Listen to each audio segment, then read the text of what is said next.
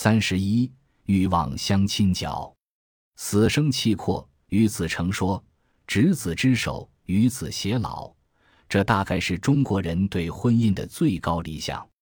斗转星移，岁月如白驹过隙，沧海桑田，社会变迁日新月异。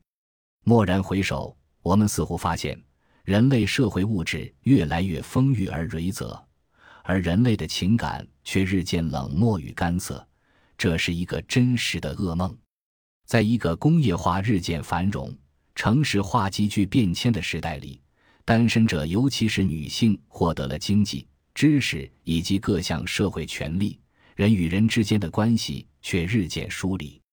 这是第三次单身潮出现的社会前提。然而，社会并不彻底的宽容。在以婚姻为本位的社会里，婚姻制度被认为是社会管理中最稳定的一种制度。夫妻之间的双边垄断占有被认为是所有关系中最可靠的关系，因此，婚姻被视为所有人最终应然的归宿。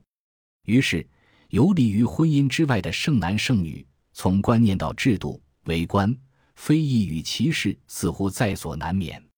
在繁花似锦的都市人潮中，他们难以找寻属于自己的爱情。在很多父母看来，如果生活是一团火焰，那么相亲或许就是点燃它的一根火柴。他们不明白为什么子女的火柴总也划不燃。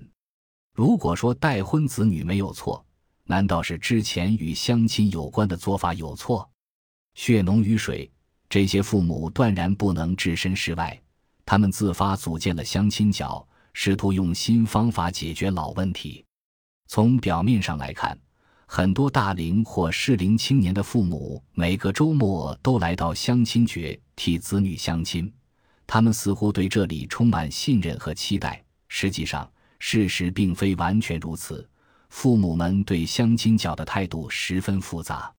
正是因为他们最初对这个平台的预期与事实上它所具备的功能之间存在一定的落差。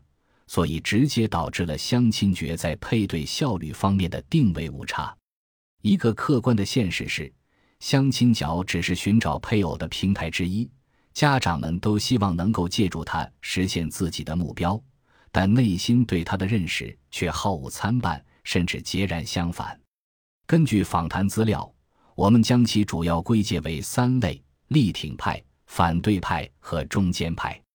力挺派要么认为在相亲角，他们能够为子女找到被称为优质资源的结婚对象；要么出于对商业婚介的低效率但高收费行为极其不信任，而来到相亲角亲自挑选，从而求得放心；要么直接认为相亲角就是一个婚姻自由市场，它的出现是市场经济时代的进步，甚至用一套经济术语来概括择偶与婚姻的本质。毋庸置疑，并非所有待婚男女的父母们对相亲角都持肯定的态度。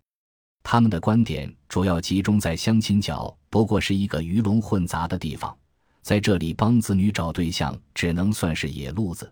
从效果上来看，不过是倒江湖。有些父母甚至来这里是为了打翻身仗，确保或者提高他们自身的福祉。说它是一个自由市场。充其量也是一个不人流的市场，在支持者和反对者之间，中间派则将相亲角看作是一个碰运气的场所。